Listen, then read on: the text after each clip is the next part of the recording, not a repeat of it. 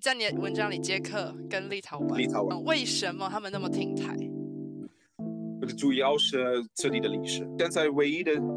方式就是维持现状。我们要维持到什么时候？当时你跟你的家人说你要搬到台北做研究的时候，你说你的家人都非常担心你。对，搬到台北比搬到北京更危险吗？哦，这是一个好问题。啊、嗯，危险的话，真正的危险。可能还是台北，对对对对，普通的欧洲人来说，一种，比如说，如果要到北京，呃的话，我可能我的家里人会说，啊、呃，哦，北京，哦，那你要小心，呃，你你不要说你你你的一些政治观点，要不你被逮捕。然后到了台北，当然没有这个，中国就决定啊，解放台湾的时间都来了，然后呢，然后你你要怎么样呢？有一些相对理解两岸关系的说。OK，他们他他们他他们不担心这个，但是还是担心哦。如果你先去台北，然后有一天还是去中国，你你你还是能入境吗？这个是是可能的吗？呃，有很多误解。但是最重要的是家里人在新闻联播啊，中国又威胁到台湾，习近平又说我们和台湾同胞是一家亲，呃，早晚解放台湾。台湾是世界上最危险的地方。那当然，我自己已经知道不是这样。然然后我自己发表的文文文章或者写的文章也一直说，其实没有那么严重。当然，这是一个危险的情况。中国虽然对台湾那么狠，但是也是一个比较理智。啊，他们也没有那么傻，他们知道结果是什么。其实他们要过海，那个那个没有。呃，你看俄罗斯在乌克兰。呃，这个其实要比呃呃比比台湾要要要呃侵略台湾要要容易很多，然后还没有成功，要做一个两栖的登陆要太难了，暂时暂时还太呃呃太难了。但是即使不考虑到解放军和军事方面的一些呃问题，也也那个代价就太高了。当然，如果台湾宣布呃法律上的独立，那那完蛋了，啊，那那那可能西方也不无法支持了。但是，嗯、呃，如如果中国单方面现在就打台湾，那那就意味着接下来没有任何跟西方的关系了，啊，就就完全要脱钩了。然后我们一直在重视西方和美国到底会不会帮帮助台湾，这个对你们来说是非常重要的。当时对中国来说很重要的就是西方会有什么反应，而尤其是欧洲会什么反应啊？在经济方面，如果全面脱钩的话，那那这个代价特别高。我觉得维持现状啊是是唯一的方法的，那是没有别的。或是你在文章说的让现状正常化。对对对对对对对，因为你看，无论我们喜欢与否，啊，当时我们七五年呃。跟中国建交欧盟，当时是欧共体，呃，还没有欧盟。欧共体跟跟中华人民共和国建交的时候，当时就，嗯，他们就要求每一个国家或者每一个呃国际组织都会要求这个联合声明加一个关于一个中国的呃呃声明。当时欧盟也每个国家都承诺了世界上只有一个中国，然后这个中国是中中华人民共和国。周恩来当时周恩来要求。呃，要求呃欧盟或者欧共体加一句话说，然后这个中国中国呃包括对台湾的主权，当然欧共体在这方面呃没有责任，我们无法说关于关于你们的主权范围到底呃多大。我觉得这就是还中国的一个中国原则，然后就像是中华民国也有一个中国原则，嗯，就说那就是。我们都是整个中国的真正的的正统的中国。台湾没有人相信，我不觉得台湾有人相信啊。那没有了，九九二年是最后一次，呃，中华民国政府当时李登辉啊，他说中极统一，我们还是尊重一个一个中国之原则。现在没没有公开，没有人，甚至除了新党以外，但是没有呃最深绿深蓝的以外，没有人用这个。但是之前，哎，当时跟跟中国。建造的时候，这是两岸，啊，其实两岸之政的的怎么说的一种都共有的方针，方针他们都支持的，啊，无论是蒋介石，唯一的区别就是，啊，我们都是属于一个中国，唯一的区别是我们是真正的政府和我们是真正的政府。这个是先回到那个欧盟说的一个对，就是包含台湾主权的中国。对，他们当时没有说到底有没有包括台湾，因为说欧盟也无法说，这是最最关键的。对，没有说，他们就拒绝周恩来的要求，然后也是看当时他们是看一些之前跟中华人民共和国建交的一一些一些呃例子。呃，比如说当时呃很有名的美国，美国以后呃在欧欧盟之后，在欧共体之后，才跟中国建交。当时当时有《上海公报》呃，呃，七二年，尼克松在中国很有名，然后他们就说，我们承认世界上只有一个中国。然后我们也坚持海峡两岸每一个中国人也是坚持是属于一个中国。这个说法跟我们确认台湾是属于中国不一样，哎，更更模棱两可。然后加拿大呢？加拿大七零年跟这中华人民共和国建交的时候，他们说了什么呢？我们承认世界上只有一个中国。OK，我们注意到了中共在。台湾方面的立场也不是承认台湾是属属于中国。我们注意那么模棱两可。日本呢？日本用非我觉得这个是最好笑的。日本用非常日式的方式，呃，也也也要淡化他们对台湾到底有没有属于中华人民共和国的立场。他们他们说的，我呃，如果我记忆对了，就是我们承认世界上只有一个中国，然后我们充分理解和尊重中国在台湾的呃立场。就非 非常认识的一个说法，但是也不是我们承认台湾是属于中国。当然也有国家，那是一些当然在这方面啊，已经早就加加了一些模棱两可的态度的的国家。大部分跟跟中华人民共和国的建交的，还是是完全支持他们的一个中国原则，没在这方面没有没有没有任何问题。加呃，台湾也是属于呃中华人民共和国，但是这是一个。欧欧共体当时其实已经加了一些模棱两可，不过直到九十年代，其实他们还是跟跟大体上跟中国呃，跟中国的立场差不太多。一国两制是邓小平为台湾而提的，然后他们就修改了，跟英国谈判的时候修改了一点点，就变成了我们现在知道的呃一国两制。但原来确实是为了解决台湾问题。当时邓小平从义务力解放台湾，毛泽东的义务力解放台湾，到了和平统一，现在还是有那个口号，嗯，一国两制，嗯，但是那个一国两制原来没有，呃，还没有，还他他七九年提到的就是和平统一，还没有一国两制，一国两两两制就是英国和中国谈判的一个呃结果。但是重要的是欧共体当时觉得啊，我们看一下吧，我们看一下在香港到底会怎么样。可能如果香港人喜欢，那那可能就确实是一个合适的呃解决方案。所以他们直到零三年，我说零三年，所以零三年很在欧盟里面，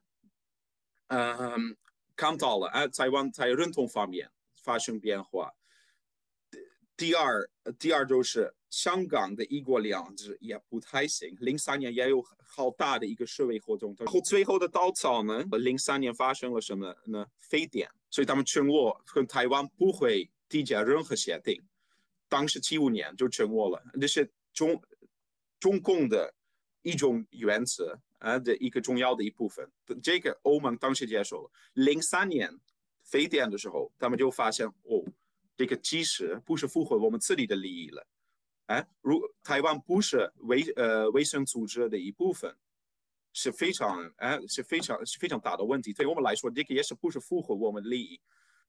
从此起，欧盟改了关呃关于台湾的一个说法，第一都没有提一国两制，一次最后一次是零二年，所以从此起，欧盟就开始停啊、，OK，我们还是是一个中国，哎，我们还是一个中国，我们不支持台湾独立。但是我们不能接受不跟台湾或者台北当局，呃，缔结任何协定的的那个承诺了。欧盟当时我就在一定的程度上觉醒了，哦，我们可能要在一方面要支持台湾，啊，支持台湾在呃扩大他们在呃国际呃上舞台上需要的一些空间。从此起，欧盟就开始一定的程度上支持这个事业，对，嗯、然后然后呀，你说你说，那那马英九时代才有一个机会之窗，还有如果你欺负喜欢，当时两两岸关系相相对好，然后这当时有一个好像我在文章提到的是当时的一个学者说，天呐，啊，现陈水扁时代。欧盟一呃，然后那个他他也提到了我我刚说的，基本上也提呃提到了我刚说的，因为零三年之后，欧盟就开始支持呃台湾要加入一些国际呃组织，然后确实台湾当时虽然在呃世卫方面没有那么成功，但是好像加入了一些呃一些关于动物卫生的一些组织，也是欧盟的帮助之下。然后那个学者说，零八年马英九一当选，然后欧盟。就闭嘴了，对他们来说，台湾就不是一个问题了。我不，我们不用，我不用呃注意了。然后台湾这个话题从一些联合声明或者欧盟的很多呃重要的一些文件就消失了，不再是一个问题了。这就是因为他们来说啊，马英九现在关系好，两岸关系好，不是一个问题了，我们不用管了。然后那个学者一三年，Sigrid Winkler 好像是他的名字，都说了，我们错过了一个机会之窗。马英九时代其实有很多机会，因为其实当时，呃，为了统治，为了统战，但是其实中共也很灵活，啊，接受了，就是因为是马英九自己的立场不可以接受的，但是因为是马英九可以接受，所以欧盟当时其实是也有很多机会。但是完全没有掌握这个机会，所以我当时就说啊，这个选举如果有新的一个机会的话，无论是谁执政，但是最可能当时是国民党或者柯文哲，我们到底不不知道，呃呃，中国会什么反应？如果我新一个机会之窗，我们要掌握。但是我好像在文章也说了，如果没有，最可能就是没有，然后现在很可能没有，可能来进的，呃，赖赖清德执执政之后，可能。他们在两岸方面，呃呃，中国的呃对台政策会跟蔡英文差不太多。虽然没有机会这船，还是可以一步一步的把把台湾在国际舞台上正常化，啊，一步一步的，就就就可能没有还我因为我好像在文章谈到了那个呃双边贸易协定啊 BIA，对，这个可能暂时没有可能，因为。双边贸易协定需要中国的包容，为什么呢？中国很容易能影响到每一个成员国，欧盟的成员国。欧盟之内有几个国家是非常轻重的，啊，呃，匈牙利、罗马尼亚，嗯、还有尤其是塞浦路斯，我呃，塞浦路斯有自己的台湾问题，啊，有在塞塞浦路斯的北部就独立了，所以他们在任何在台湾话题方面都支持中国。所以中国一是跟他们说啊，你们否决，就就他这个这个协定就没了。还有一些啊，我我我记得去年或者已经前年了，他们就把跟他们就跟跟呃蔡英文政府的的那个贸易交流，他们就升升级了。现在不仅仅是非呃非正式的代表一起在谈判，然后现在就是。嗯嗯，他的政府的一一些部部长和呃欧盟的一些更重要的人物，非非常小的一个升级，但是啊，就是一步一步，就是我说的一步一步的，还是可以帮助台湾慢慢的呃呃呃呃呃台湾政府慢慢的在国呃国际舞台上正常化。当然，这这个机会之窗可能不会不会有的。来来请的不是中国想要的一个人物，不过还是有机会。对，那个，所以在那个民虽然民进党执政，你说机会之窗没有到国民党执政那么大，但是因为、嗯、但是我们还可以一步一步的走，同时我们不会放弃台湾的，我可以说主权吗？对，实际上的主权可以。还有还有，目前已经已经建构出台湾人的自我认同。嗯，所以或许虽然这个机对外的机会之窗没有办法一一次就打开那么大，但是对内可是会是相定相对稳定，而且比起国民党来说，当然我们机会之窗打开，但是在内部的认同，呃，台湾人对自己的认同可能会，我不知道，可能会不不那么稳定了。对。对对对，是的，是的，呀，现在唯一的方式就是维持现状。我们要维持到什么时候？到到中国发生在发生非常大的变化，我们不知道这是什么时候，我不知道是明年是十年是啊一百年。对，一一到呃，我们唯一的台湾台湾人唯一的希望就是，我觉得是就是第一就是短期内维持现状，长期内就是中国国内会发生很大的变化，这个变化大到可以引起让一个呃承认台湾。的存在，放弃台湾，或者让台湾做一个公投，在联合国的原则之下，现在不可能，完全不可能。这个我们只能等到有一天，从台湾的角度来看，有一天可能有这样的机会。嗯，所以就是看国际在中国他们内部会发生什么事情。对，对所以我觉得当时赖清德说的，其实是不一定的道理。当然，第一步是台湾呃中国民主化。才可能有这样的，会有这样的啊，也可对台湾会更包容。你知道，你刚才讲的那个欧盟的故事，让我觉得，嗯，嗯，因为你说台湾因为呃有选举，所以让欧盟知道说，其实，嗯，你的原话是什么？一个中国之下是可以民主化，是这样吗？嗯啊，啊，这有 OK，这个是那个很有趣。我们一直上次说，欧盟说，欧盟说，欧盟说，其实没有欧盟说，有有很欧盟三个很很重要的机构，呃，欧盟的议会，啊，欧盟的委员会，欧盟的 Council，那些元首一起组组成的委员会就是还放的 lion，，呃，现在当主席的那个，然后议会就是我们的议会，你你可能得说，那议会议会比较。呃，亲台从呃相对来说，然后委员会，因为它是维护欧盟总体的利益，都是比较重视，呃，跟跟呃中国保持好关系，所以比较没有那么支持台湾。议会是第一次九十年代说，哎，委员会，你们要注意一下，呃，现在台湾在民主化，这个很厉害。委员会基本上没有理，就觉得哇，现在改革开放可以赚很多钱，啊，呃，非常简单的就是说就是这样，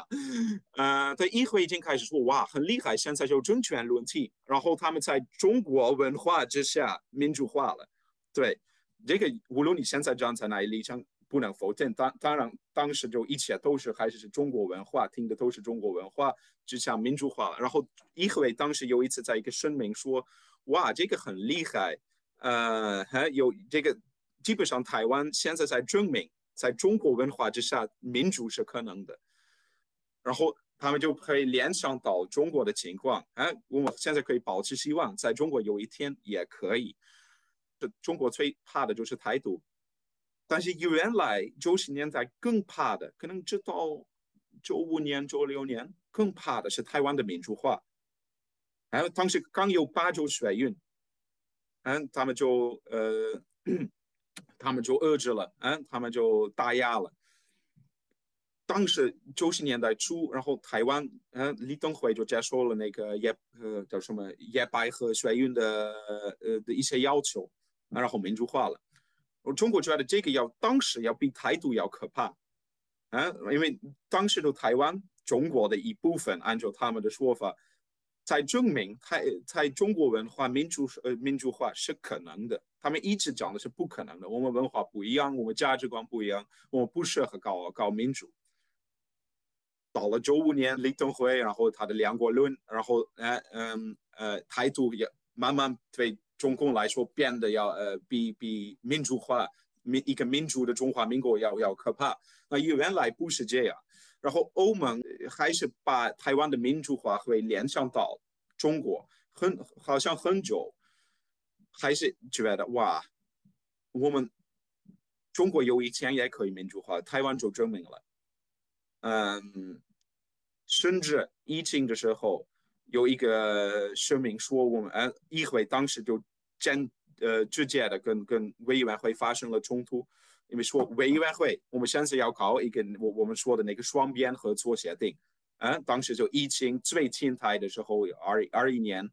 刚好跟跟中国的和的的谈判，关于跟中国的呃贸易协定，啊，那个全面的投资协定就就瓦解了，崩溃了。然后议会就说我们要支持台湾通过一个贸易协定，然后我发我我在呃网络搜到了那那个文件，那个声明有一句话说，因为台湾和香港证明中国人喜欢民主。呃呃，可以呃是听呃可以接受民主的价值观。然后好像说的是，就是说台湾现在是呃自由民主的国家，然后跟我们价值观一样，然后我们要通过一个呃投资协定，要要要要听他们的，我们我们我们共同的价值观是，是这样的说法。那原来的版本就说，因为呃因为台湾就证明了中国文化呃中国人可以。民主化，好，真的，他们他们真的觉得是中国文化熏陶下教养出来的人，真的是，就是需、嗯、需要专制。九十年代这个说法还是我觉得有一定的道理，甚至中国真的很怕看到台湾民主化。但是你刚才讲的这个故事，我觉得就给台湾人很大的鼓励，因为其实这个民主化，像你刚才说到欧，呃，我们惊让欧洲议会惊讶了，我们让中国害怕了。但其实是做嗯、呃、台湾民主化的人，就是台湾人民自己，对吧？嗯，嗯，所以我觉得你这一个故事是，我觉得是因为很多时候我们往外接，呃，想要认同，想要人家认同我们，但是这个民主化的事情，我们不是为别人而做，我们是为自己对。对对对，是这里做的，是这里做的，这个特别厉害，没有受到啊中国当然说是受到美国的影响和，但是但我真的基本上真的没有。当然，你们是你们是看国外的一些例子，不过没有算是自己做的，然后是非常怎么说非常独特的一个路线啊，然后然后有一个一个淘宝他台湾的政府突然决定呵呵 决定啊啊，现在要要民主化了，嗯，蒋经国，然后到了立登会，呃，和国民党之内的一个斗争，然后国民党之内的的本土化，然后那个党外运动。是一些每一个党外运动，这些也那那个线上就是台湾有的非常独特，我我我我我反正特别也也特别佩服。嗯，我想问你，你刚才提到呃捷克跟、嗯、在你的文章里捷克跟立陶宛，立陶宛特别挺台，跟我刚才提到的国家相反的在这方面，对，这非常好玩。为什么他们那么挺台？主要是这里的历史，他们都是之前是说呃在。嗯，苏联的一个压迫之下，呃，然后立陶宛甚至是苏联的一部分，呃，捷克，它是那个捷克斯洛伐克亚，就是那个呃，还有东欧的那个共产的阵营的一部分。嗯，当就是在一定的程度上也是例外。嗯，当然立陶宛和其他的波罗的海国家，我不知道它叫什么呀，嗯，他们就就这里在还。在俄罗斯的旁边，一直在俄罗斯的威胁之下，甚至我们都知道，其实俄罗斯就如果给给他们机会，就再吞并他们，但是还是一直活在那个俄罗斯的威胁之下。然后他们有这个被俄罗斯压迫呃的呃呃的历史。杰克更非常有趣，因为杰克的话跟他们之之前的总统有关系。呃，法克拉夫哈夫可能是世界上最支持西藏的一个总统，当时捷克，我说的是九十年代和零零年呃年代初，就虽然的不是符合捷克的经任何经济利益，但是他一直非要听呃西藏邀请达赖喇嘛，嗯，可能是他们最呃西呃西藏的呃流亡呃流亡人物的一呃最忠实的一个盟友。然后就捷捷克就这样就发展了，在他们在外呃外交方面非常支持一些价值观，呃呃呃，如果他们价值观跟我们一样，我们就支持。然后台湾非常适合他们的那这这个想法，但是杰克很复杂，因为之前他们杰克也主要有两个派系，也有一个比较支持俄罗斯的派呃派系，现在变得很弱，因为乌克兰战争，就是之前那两个派系还是在互相在呃发生斗争。嗯，然后因为所以乌克兰在这方面，乌克兰的的事情对台湾和台湾呃和捷克关系也有好处，因为这个就嗯哎呀，对，那我想基本上这样就这个呃价值观加外交的那个派系变成了更强了。对立陶宛当然没有亲俄罗斯的，他们都是反对俄罗斯的。他们现、呃、他们现在还是被俄罗斯，还是在他的阴影之下。那他们其实没有那个威胁了，为什么呢？因为他们是北约的一部分。不过还是是俄罗斯上在立陶宛，立陶宛国内，这个跟跟中国比较像，呃，搞搞一些呃活呃，比如说。他当然有一个非常小的少数是还是在立陶宛住的俄罗斯人，有其中有一些还是支持普京，然后俄罗斯的一些人物，像他们在乌克兰东部搞的，在克拉克拉米亚搞的，他们也希望可以，嗯、呃，可以呃支持这些人物，然后呃一有一些动乱，他们可能有一些机会，但也不太可能，因为他们是北约的一部分。了解，很嗯对。不过，立陶宛还是一直在他们的威胁之下，然后这个都导致哇，我们我们觉得你你们台湾人跟嗯，我们我们的问题还是比较相同，我们都是小国家，在一个非常大的威胁我们的国家，我们的一些呃经历还是很相同。对，那我想问，因为他们毕竟还是欧洲议会的一部分，嗯，所以他们在发表挺台言论的时候，嗯，我想问这两个国家是否有遭受到经济上面的伤害？有。呃，立立陶宛最严重。捷克原来跟中国的贸易关系有相对来说规模没有那么大。呃，立陶宛呃的伤害呃还是挺大的，呃还是挺大的。然后中国就呃好像制裁呃制裁我们的呃他们的非常严重，然后甚至呃呃说甚至没有正常的外交关系了。嗯，然后欧盟还。就是现在非常对欧盟来说很有有趣的一个话题。我们现在要怎么办？啊，立陶，我们要在一方面我们要支持立陶宛，因为有一个独裁的国家，就就就单呃就就给他们搞了一些制裁。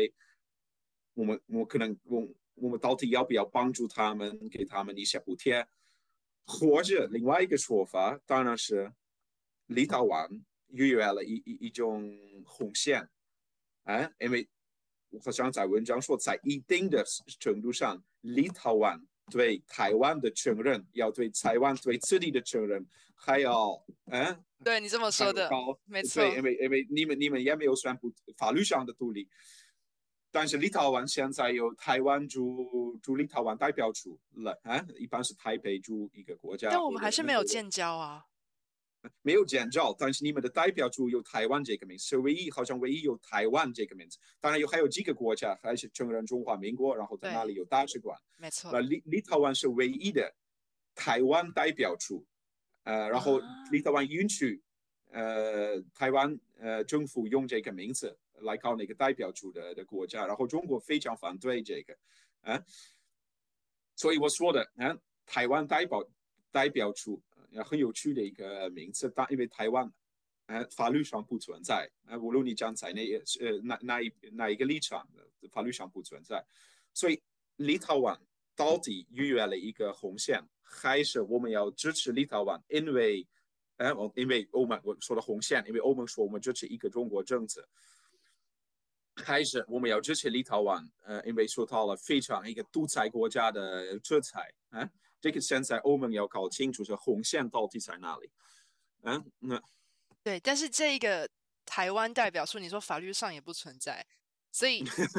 所以你说其实这其实又又有一个模糊的一个状态嘛？嗯，对，对不对？对对，很有趣，很有趣，因为嗯，虽然立陶宛在这方面用那个代表处的名字是最呃挺台湾的一个国家。但是其实那个代表处在每个国家也很有趣，或者或者别的国家在台湾的代表处的名字也都有趣。好像荷兰的代表处也改了他的名字，好像原来是荷兰驻呃驻台湾的投资呃，对，但是像经贸办事处之类的，删掉了经贸的一部分。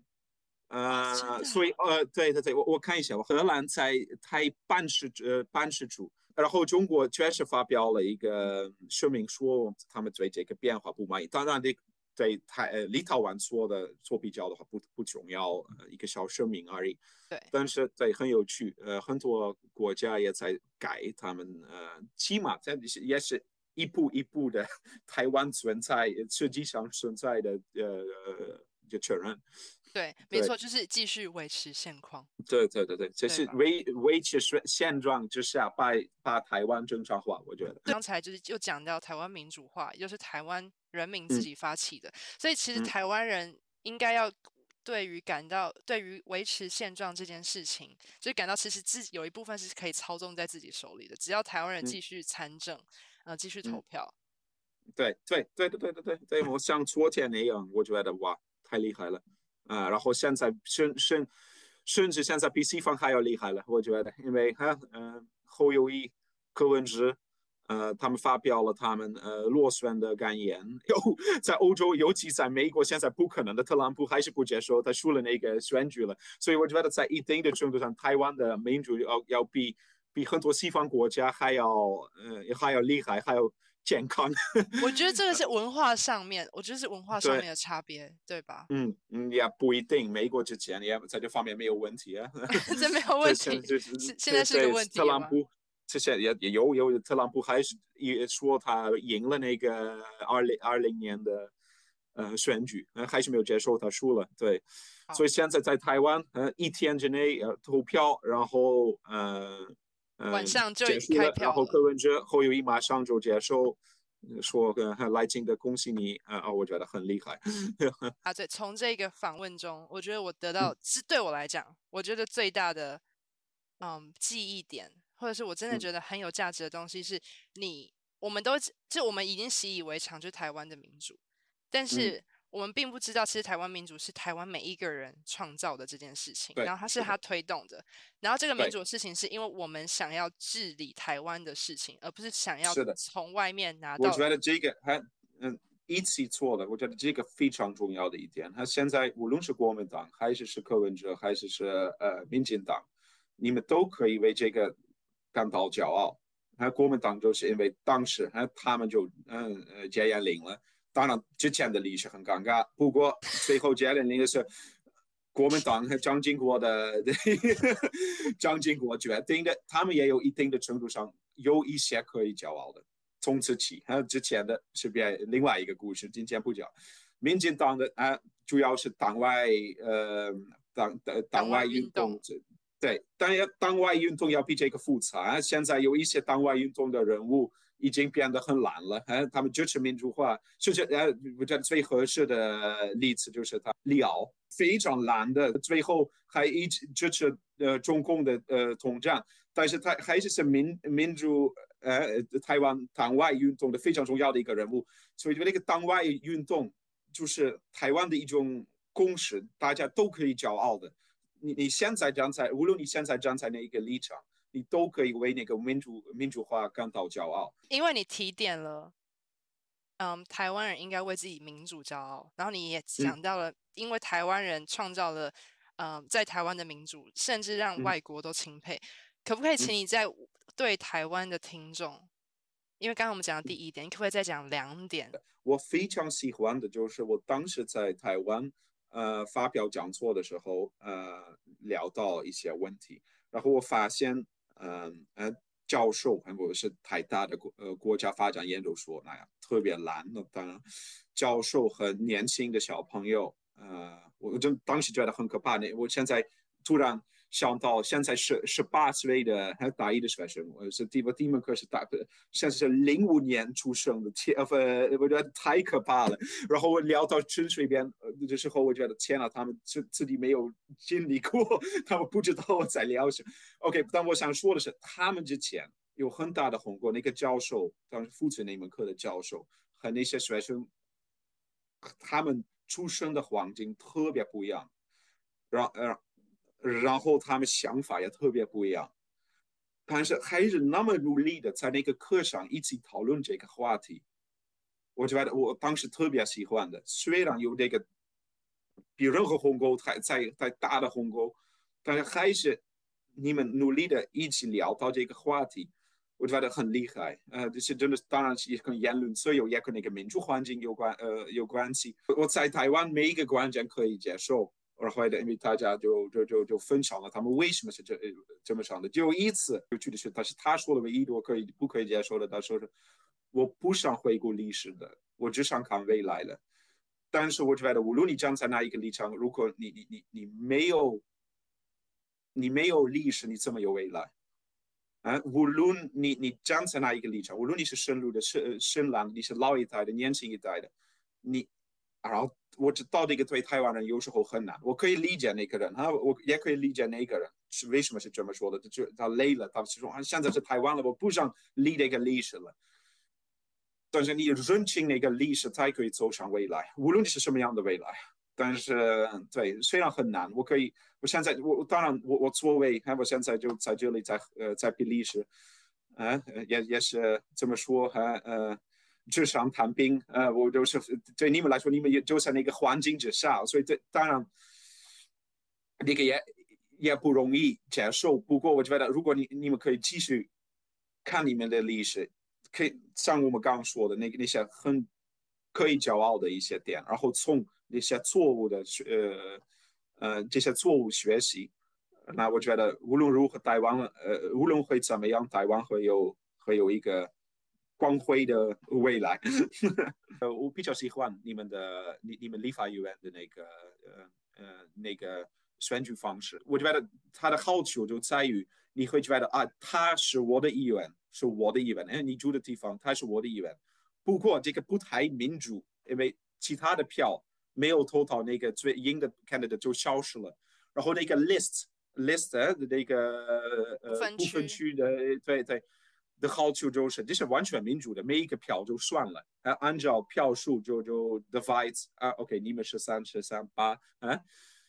但是你你跟韩国语韩国语没有被一个地方呃选出来，哈、啊，因为它是不分区的，是。所以他们就有利有弊，但是你们你们把这两个混在一起，三分之二就是嗯那那些区域，然后三分之一就是部分区，为了嗯很很有意思，很有意思，大家有有有两个票可以投，然后一个完全民主的，当然也是一个完全。呃，跟你你跟你的地区有关的一个人物，呃，是按照荷兰的制度，韩国语就是总统，按照荷荷兰语的，因为他是那个他们的 list 的第一个人物，按照荷兰的呃制度，韩国语现在是总统，但是他要特别努力跟民众呃民众党呃组阁，这个制度很不一样，所以我我自己非常喜欢台湾的这个，会把这两个混在混在一起。我非常期待我的听众。听到，那好了，听到你的意见的反应，好吗？那好了，非常感谢。，OK，我也我也很好奇，我还不知道我我期不期待，